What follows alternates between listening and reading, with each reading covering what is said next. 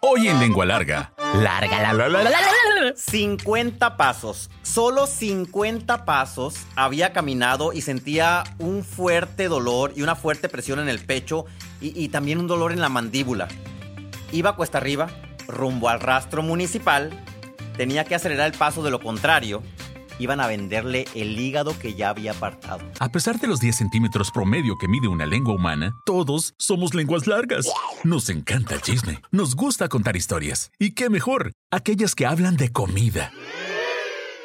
Donde la lengua es parte importante de la deglución, masticación y sentido del gusto. Esto es Lengua Larga, el podcast donde el chef Juan Ángel te cuenta historias de cocina, consejos y recetas. ¡Comenzamos! ¿Cómo están lengua largas? Les saluda un lengua larga más que aceptado en, en- eh, vamos a decir que es el segundo año. Este es el primer episodio del segundo año de lengua larga y, y- y les agradezco mucho que permanezcan escuchándolo, compartiéndolo y sobre todo retroalimentándonos. Y voy a empezar leyendo los mensajes. Desde Ciudad Obregón, Maggie Jiménez dice, cada podcast que escucho me hace viajar al pasado, ya que cada tema es maravilloso y tiene algo que toca mi mente y mi corazón. Eh, Y, en el video que vieron eh, anterior a este, a este episodio que está ahí en, YouTube y en Spotify, hablábamos de eso que, que- nunca lo planeamos y que nunca pensamos y que de hecho a veces ni lo creemos. Eso que nos digan de me tocó el corazón, sentimos así como que a la bestia, será cierto. Si no soy Walter Mercado, si no soy, si me explico. Entonces, se lo agradecemos mucho. Maggie, un saludo. Hasta Tonalá, Jalisco, Patricia Ramonet dice, ese desayuno, el que platiqué en el, pi- el episodio antepasado, lo comíamos de niños y mi mamá tenía otra versión que era de chile verde tatemado con tiras de cebolla y le ponía queso y quedaba muy rico. Mi mamá le decía batidillo y si era con tiras de tortillas de maíz hechas a mano como de 25 centímetros. Estaban untadas con mantequilla y era uno de mis desayunos favoritos. Muchas gracias. Hasta Tonalá, Jalisco. Un abrazo. Y Zulema Peralta dice, mandó una carta y, y- me emocionó mucho cuando la, leí. Querido Reinito, eh, bueno, voy a ponerlos en contexto para quienes eh, escuchan el podcast y no siguen a lo mejor alguno de los otros contenidos que hacemos. Reinito es como un apodo que tenemos Eric y yo, que ya casi en menos de cuatro meses vamos a estar casados y, y nos dicen los reinitos, entonces por eso dice así. Empecé a seguirte en pandemia, eh, como muchas otras personas me distraías eh, a través de Instagram y te conocí a través de Marisol, saludos a Marisol Sánchez, síganla en Instagram, pero jamás había escuchado tu podcast, hasta hace una semana y ya voy en el, episodio número 24, o sea que en una semana eh, Zulema se ha echado 24 episodios, voy en la torta del chavo. Me declaro fielmente lengua larga y si ya te admiraba y te seguía, ahora más. Eh, muy bellos recuerdos los que transmites y los que has vivido. con lo más maravilloso, un rico plato de comida. Muchas gracias, muchas gracias, Zulema. 50 pasos. ¡Ay! 50 pasos. ¡Ay! 50 pasos. ¡Ay!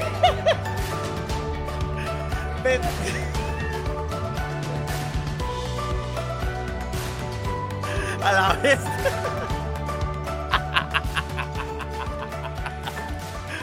Dije, ese pastel no de- debe traer, trae otra cosa seguramente porque ve Felipe sentado aquí y muchas gracias.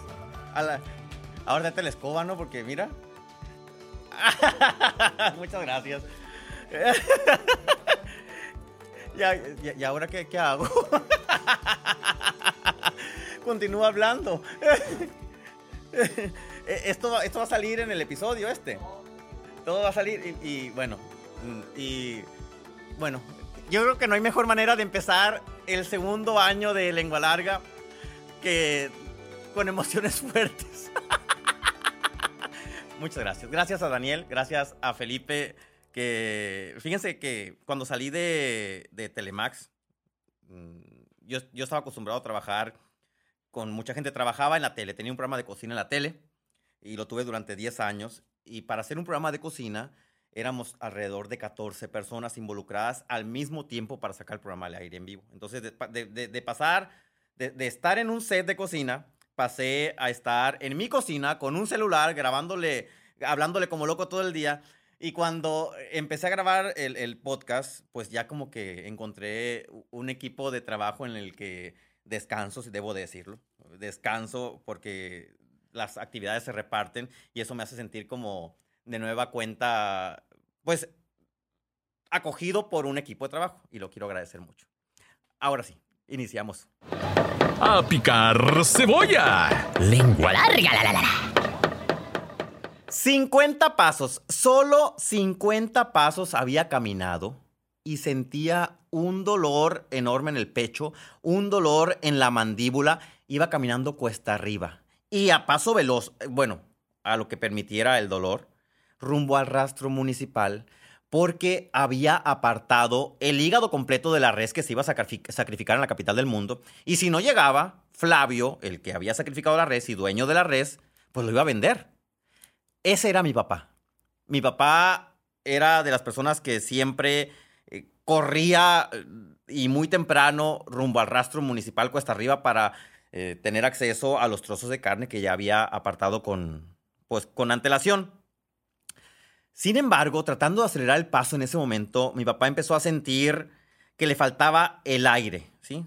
Que le faltaba eh, este, oxígeno. Y en menos de dos horas, ¿sí? Mi papá, Nacho, ya estaba sentado disfrutando un hígado encebollado con toda la cantidad de sabores, grasas y demás que tiene, y hierro, también tiene hierro, el hígado. Entonces, pues él sopió así, agarró la tortilla grande de harina, la metió por los frijoles con queso, la pasó por el hígado encebollado, se lo metió a la boca, lamió todo el plato con el dedo, lo chupó. Tres semanas después de ese incidente, Nacho, mi papá, tuvo un paro cardíaco. El momento de ir, en, en el que iba caminando, subiendo la cuesta rumbo al rastro municipal para, para comprar eh, el veneno que le iba a ocasionar el primer efecto previo al, al infarto. Sí, eh, eh, hay onda que le dio un aviso, tuvo un aviso caminando y todavía después del aviso, obviamente por ignorancia, por no saber de qué se trataba, se zampó el plato de hígado y durante las semanas siguientes siguió comiendo como comíamos en nuestra casa. En la- nuestra casa comíamos, y siempre se los he dicho, sacrificábamos otra cosa, pero la comida no. Y por consiguiente, fácil comíamos carne mínimo cada, cada dos días, una vez. En el desayuno, la comida, la cena, y a veces había semanas que comíamos carne todos los días, ya sea con chorizo con huevo en la mañana, y luego en el mediodía machaca con papas, y luego en la noche este, lo que había quedado de la machaca con papas. Entonces, cuatro meses después de aquel infarto, ¿sí? Mi papá ya caminaba cuesta arriba y cuesta abajo a toda velocidad. Eh, durante esos cuatro meses en los que hago una pausa después del infarto, mi papá fue sometido a una cirugía. Eh, en aquel tiempo la tecnología no estaba tan avanzada, entonces tuvieron que quitarle unos... Lo voy a decir así, si hay algún cardiólogo, médico, anestesiólogo, internista escuchando, pues mm, omitan esta parte. Le quitaron unos pedazos de arterias y le cortaron las que tenía tapadas en el corazón, que eran como tres y media, por no decir cuatro. Y ahí le pegaron sus arterias, ¿no? Entonces mi papá tiene aquí unas, apertu- aberturas que siempre las enseña con mucha... No te las enseñó, Daniel, cuando fuiste a la casa, no te enseñó que estaba... Siempre las enseña con mucha... ¿Sí? Siempre las enseña con mucho orgullo porque le dieron ocho años de garantía. Y ya va a cumplir 17, 18. O sea, ya la garantía de esa cirugía ya expiró. Pero ¿a dónde quiero llegar con todo esto? Cuatro meses después, ya que llegó la recuperación, mi papá, en lugar de caminar cuesta arriba, caminaba cuesta abajo. Y no porque fuera más fácil caminar cuesta, cu- cuesta abajo, sino porque cuesta arriba estaba el rastro municipal, de donde sacábamos infinidad de cortes de carne para hacer infinidad de platillos. Pero cuesta abajo estaba la oficina del DIF municipal. Iban a decir, ¿qué tiene que ver el DIF municipal con el rastro, el infarto y todo?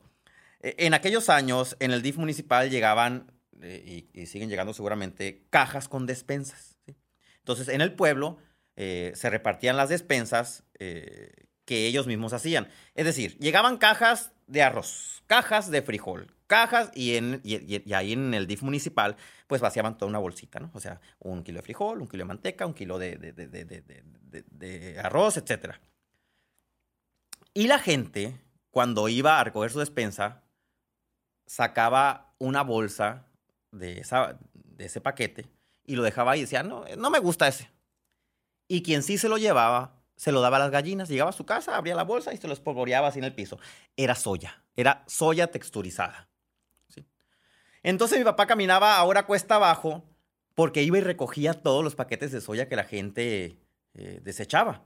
Incluso ni los mismos funcionarios del ayuntamiento, directora del DIF, etcétera, o ayudantes, querían esos paquetes de soya. Porque acababa de aparecer ese producto como algo nuevo en el pueblo. Entonces, ¿pero por qué no quieren dar eso que parece cartón como si fuera carne? ¿Pero por qué vamos a hacer esto? No, no, no. Aparte, apesta muy feo. Y empezaron a surgir muchas ideas alrededor de la soya.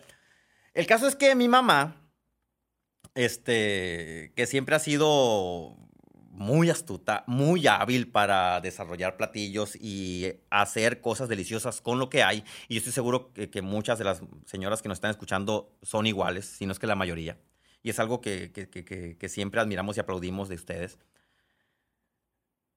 dijo, ¿qué vamos a hacer con la soya? En algún lugar, que yo estoy seguro porque mi mamá no ha sabido todavía de dónde la sacó, en algún lugar yo estoy seguro que fue en selecciones de Reader Digest, porque selecciones era el que nos salvaba la vida en, la cuestión de recetas. No había otro libro, no había internet, no había eh, no había ni programa de televisión de cocina en aquel tiempo. El único que tenía una sección de cocina que llegaba, cuyo canal llegaba al pueblo, era Un Nuevo Día con César Costa y Rebeca de Alba y tenían una sección de cocina. Pero de ahí en fuera, Selecciones era el otro eh, medio. O aquel libro que les conté en algún episodio de la biblioteca, pero no era tan especializado y no traía una receta con soya. Entonces mi mamá inventó el chorizo de soya. Yo sé que ya existe, van a decir, ay, no, pues si ya lo hace food, ya lo hace fulano y tal. Sí, pero en el pueblo eh, y es algo que, muchos, quienes ya hemos probado su versión de chorizo de soya, le aplaudimos, eh, decimos, qué sabroso está, y de dónde, de dónde lo sacaste, cómo lo hiciste. Y cuando le pregunto eso a mi mamá, dice, lo saqué de la necesidad, de la necesidad de cambiar nuestra forma de comer. A revolver los frijolitos. Lengua larga. No era para menos eh, después de una cirugía corazón abierto, porque ahora eh, a varios familiares y amigos ya veo que pues les meten así, le hacen su, le meten una manguerita por, ni siquiera tienen que abrirle y ponen las grapas. Papá todavía tiene las grapas y cada vez que se nubla o llueve o hace frío, se le congelan las grapas y le da un dolor tremendo, ¿no? Eh, después de esa cirugía, ¿sí? En mi casa tomamos conciencia. Y, y me incluyo porque tuvimos que poner de nuestra parte.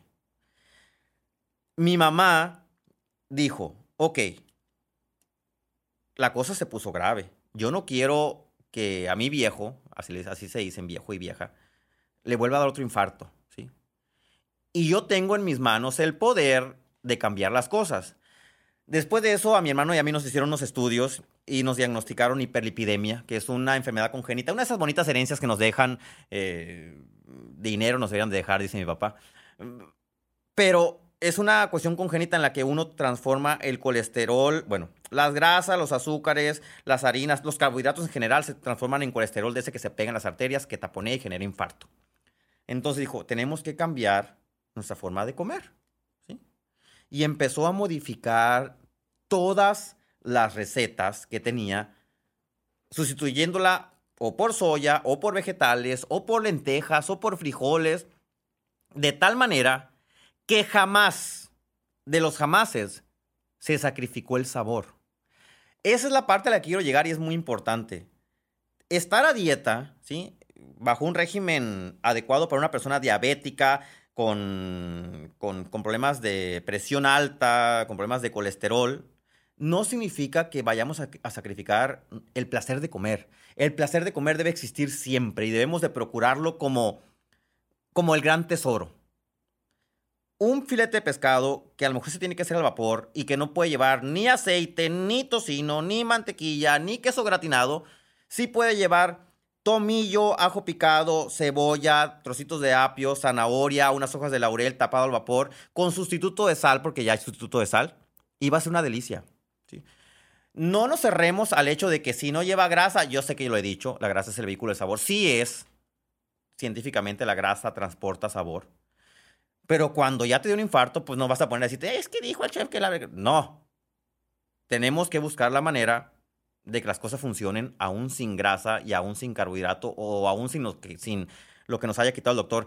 En México, ¿sí? Ocurren alrededor de 280 mil, ay la alarma, 280 mil infartos al año.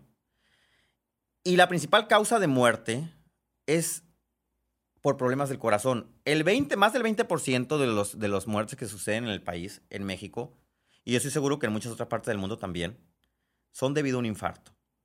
Entonces, ustedes deciden si quieren comer el chorizo al infarto, que digo, mi papá lo sigue comiendo, el chorizo al infarto me refiero a otro que no sea de soya, ¿no? Porque fue el que le dio el infarto, eh, porque comíamos mucho chorizo.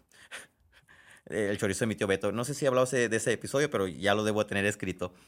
Eh, traten de ir sustituyendo los alimentos por otros más saludables para que puedan seguir disfrutando los alimentos originales, entre comillas. Mi papá sigue comiendo chorizo de, de, cerdo, sigue comiendo chicharrones, pero ahora lo hace de manera moderada en ciertos momentos del mes, no del día, no de la semana. Y así lo hemos tenido, aún después de que ya se le acabó la garantía de la cirugía corazón abierto. Échale queso. Lengua larga. No les voy a pasar la receta del chorizo al infarto, les voy a pasar la receta del chorizo de soya. Y, esta receta es, es una hecha de principio a fin por mi mamá.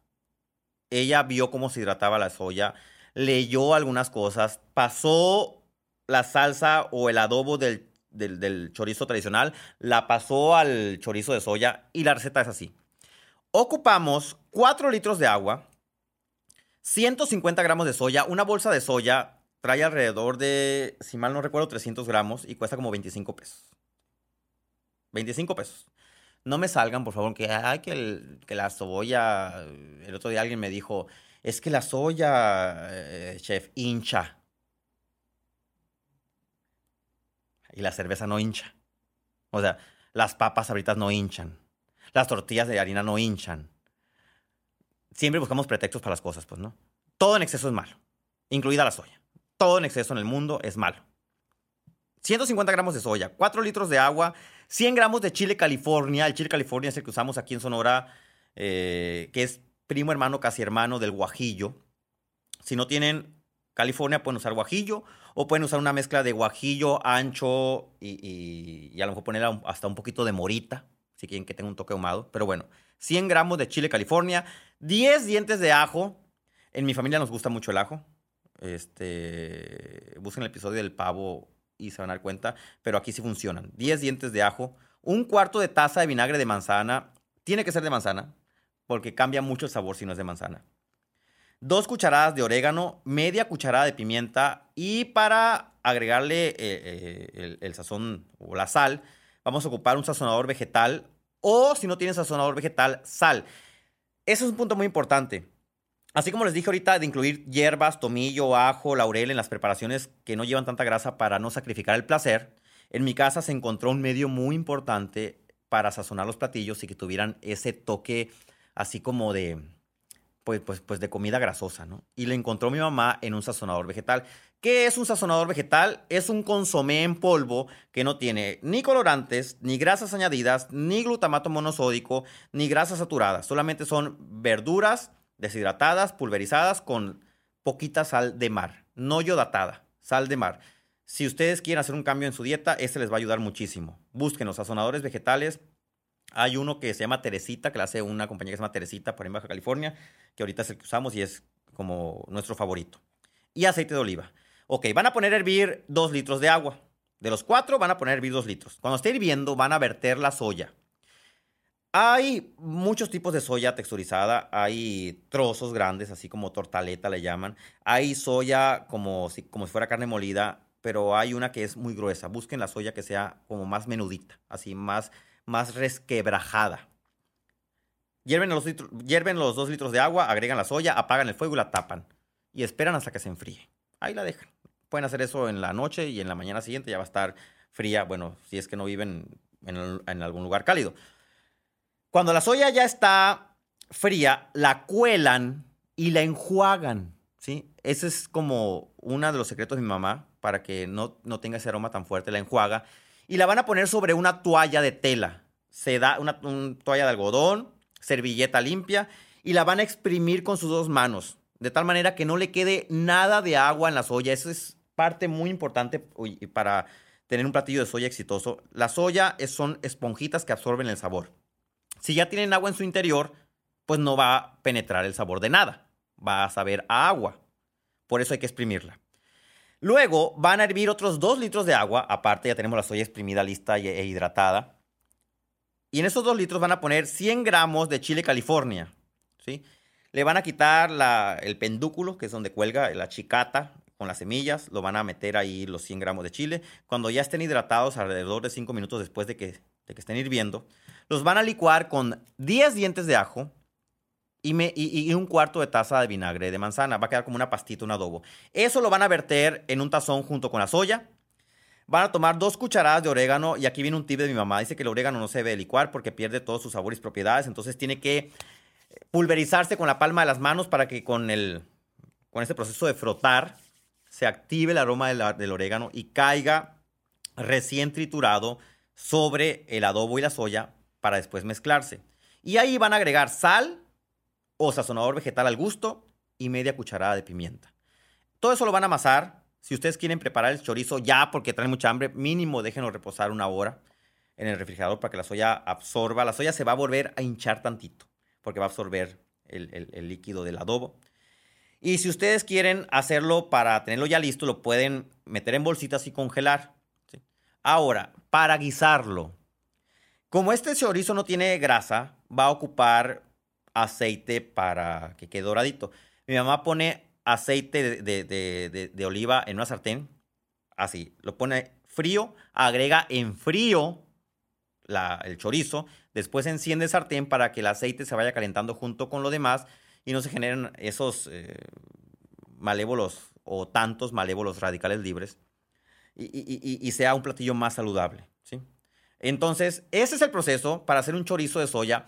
Cuando lo prueben, se van a dar cuenta que pueden sustituir el de carne o el de res perfectamente en algunos momentos de la semana. Si ustedes son de las personas que comen chorizo de res todos los días, porque hay personas que comen chorizo de res todos los días, cómanlo dos veces a la semana e integren en su dieta el resto de los, eh, tres días de la semana, suponiendo que son cinco, ¿no? de lunes a viernes, el de soya.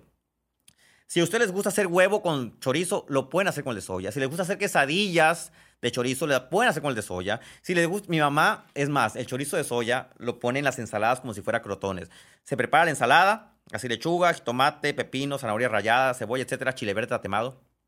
Y encima le pone eh, jugo de limón, poquita sal y le pone chorizo, así, de soya. Es delicioso. Prepárenlo, por favor, y ustedes decidan si en la vida van a caminar cuesta arriba hacia el rastro o van a caminar cuesta abajo hacia un alimento saludable. Hasta la próxima. ¿Ya te aceptaste como lengua larga? ¿No? Entonces espera el siguiente episodio. Sí, bienvenido al club. Sigue al chef Juan Ángel en Facebook, Instagram, YouTube, Twitter, OnlyFans. Uy, no, eso no. Busca recetas, cocina con él e interactúa. Búscalo en todas las plataformas como Chef Juan Ángel. Afila la lengua larga para el siguiente episodio. ¡Adiós!